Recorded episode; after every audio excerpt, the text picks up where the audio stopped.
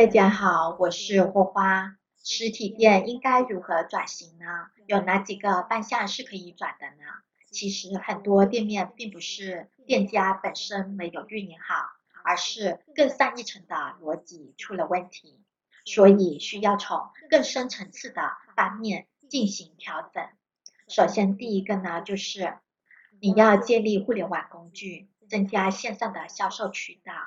做线上的思路流程就是，你要设计一个引流产品，然后搞活动推广，再来就是你要设计福利，然后你用这一个福利去留存客户，然后接着你再日常运维，然后再再再次的软性营销，最后增加复购的刺激，然后你才有你才能有口碑的传播以及裂变。这一个流程里边的每一个步骤呢，都涉及到很小很小的一个小点，大家需要把控好。比方说，你设计引流产品的同时呢，你就要想好你后续的盈利产品到底是什么。比方说，你搞活动推广的话，那么你就要考虑好你的主要客户群体到底在哪里，如何传达到他们的手中。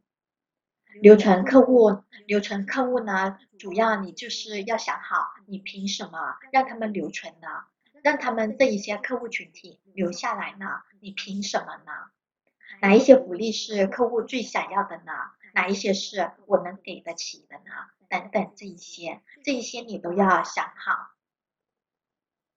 然后第二个呢，就是做区域品牌，打造人设。现在所有的消费者呢，都是很看重口碑的，而不是广告。所以你需要一句话解释清楚，你这一个老板到底是怎样的一个人，这就是人设了。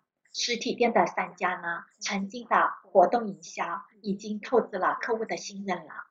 就算你再怎么再怎么的去入会，还不如他的一个朋友推荐他来的快一些。无论是大店还是小店，最大的品牌就是你店老板这一个人。如果是服务类的话，那就更为重要了。你要让他，你让你要让这一些客户群体知道你的专业，知道你的诚实，你的人品都很赞。这就这样的话，就算是你的同类产品在你同行那一边都有在都有在销售。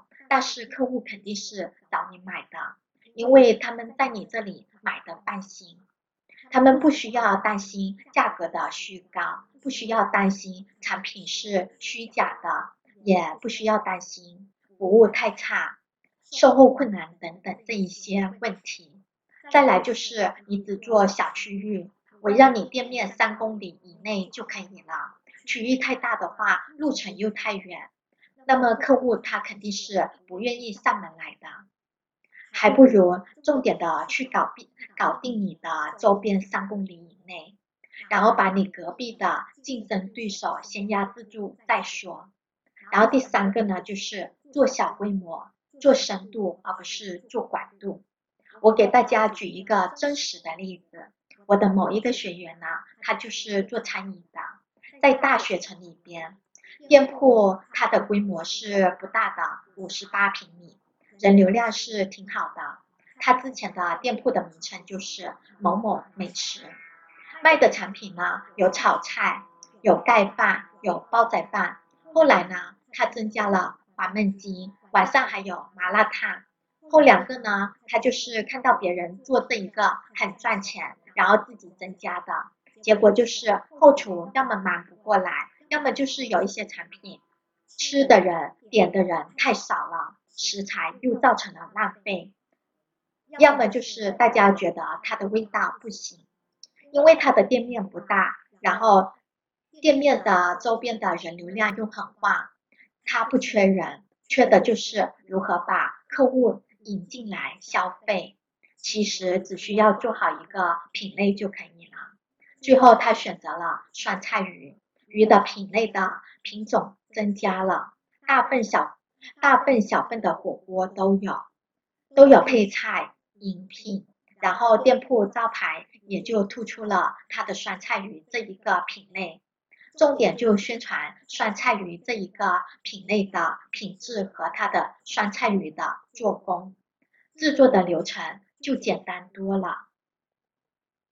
再来，它的口味也就有了好的保障，出餐也就快多了，油烟也少了，快进快出，很快他所他所前边他前边所遇到的问题呢就已经解决了。所以，如果你的店面规模不大的话，实力又有限，那么请一定要重新思考一下你店面的定位，你主要是想搞定哪一个客户群体呢？哪一些才是你的核心优势和卖点呢？然后重点的去突出这一个优势，占领客户的心智，让他一想到某一个产品、某一个产品的时候，让他一想到某一个产品的时候，第一个想到的是，第一个想到的就是你，这就足够了。所以，如果你的店面规模不大，实力又有限，那么请一定要重新思考一下你店面的定位。